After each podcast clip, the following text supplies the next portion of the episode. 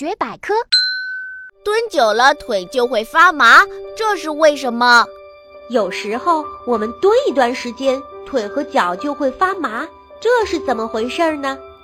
原来人的腿上有很多血管和神经，人蹲着的时候就会压迫腿上的血管和神经，这样流到腿上的血液就会减少，而腿上的神经得不到血液的营养，就会失去知觉而发麻。